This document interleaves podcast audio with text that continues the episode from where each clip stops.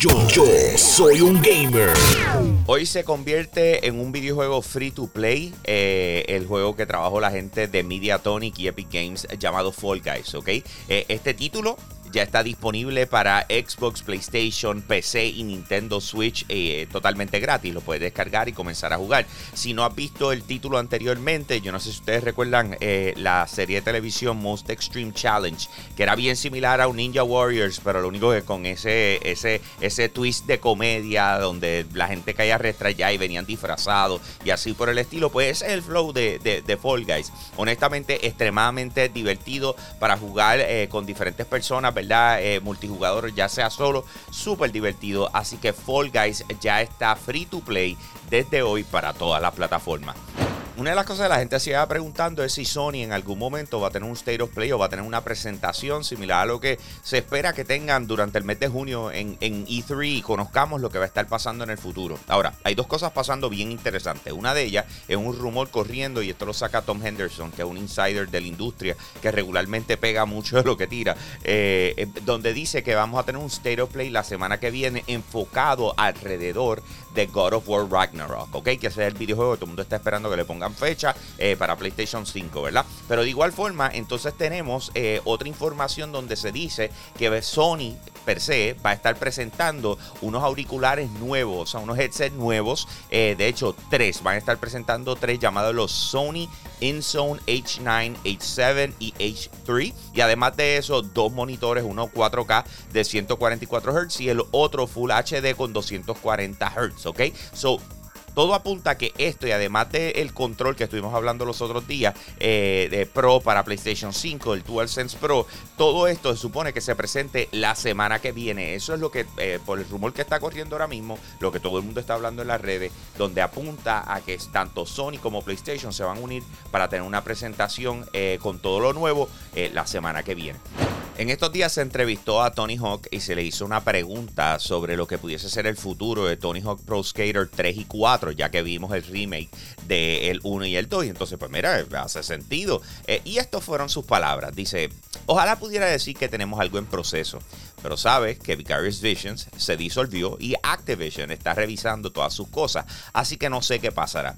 Quiero decir, ese era el plan, incluso hasta la fecha de lanzamiento de este Tony Hawk Pro Skater Unido. Y vamos a hacer eh, el 3 y el 4. Y luego Vicarious se absorbió un poco y estaban buscando otros desarrolladores. Y luego se acabó todo. La verdad es que ellos, refiriéndose a Activision, estaban tratando de encontrar a alguien para hacer eh, Tony Hawk Pro Skater 3 y 4. Pero realmente no confiaban en nadie de la forma en que hicieron con Vicarious. Así que se, se sentaron en otros lanzamientos de otros estudios y no les gustó nada de lo que escucharon y eso fue todo. Así que todo apunta a que había intenciones de trabajar lo que iba a ser Tony Hawk Pro Skater 3 y 4, eh, pero lamentablemente no se va a dar luego de, que pues Vicarious Vision, que era los que estaban encargados de ese remaster, pues se, se disolvieran a consecuencia del junte con Blizzard.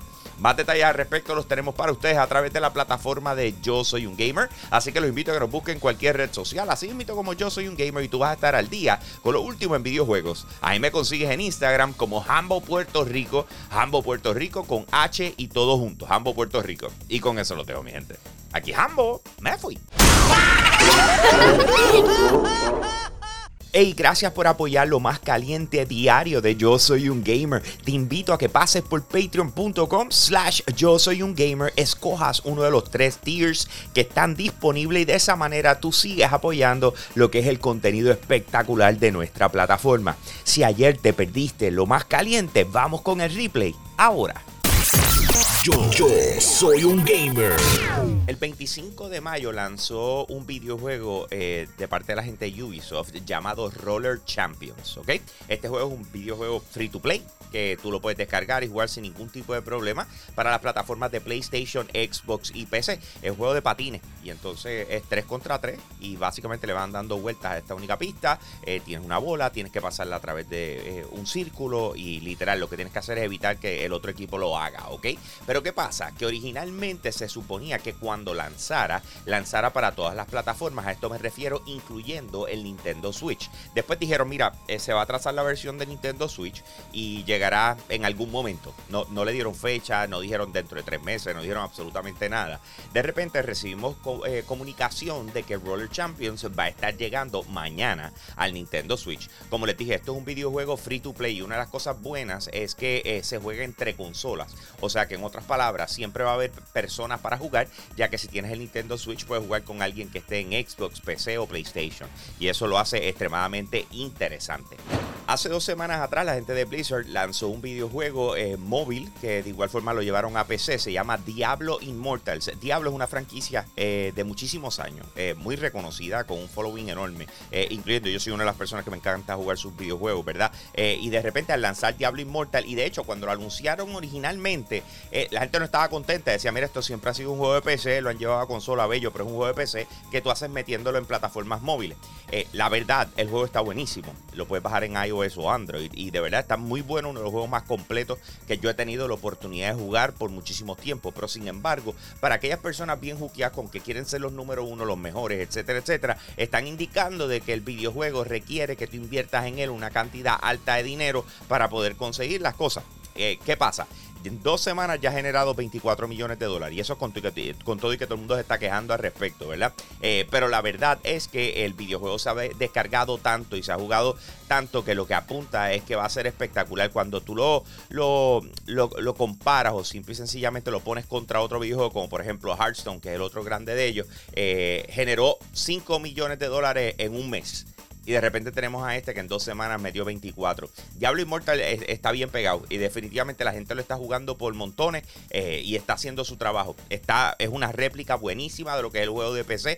Así que vamos a ver cuánto tiempo eh, la gente sigue disfrutando de él o se quitan por lo que están diciendo del dinero si hay un videojuego que se ha posicionado y no nadie tiene ni un minuto de break en tumbarlo, eh, por lo menos hasta ahora, ¿verdad? Es Super Smash Bros. De GameCube para acá, mano, el que haya tenido este juego sabe lo espectacular que es y cada vez que Nintendo trae una consola nueva, lo que todo el mundo pide, además de Mario Kart, es Super Smash Bros. Pero ¿por qué les digo esto? Dice, oye, porque es el número uno y quizás hasta ahora, y vamos a ver si sobrevive, porque lo que pasa es que ahora todo el mundo le quiere hacer eh, la competencia.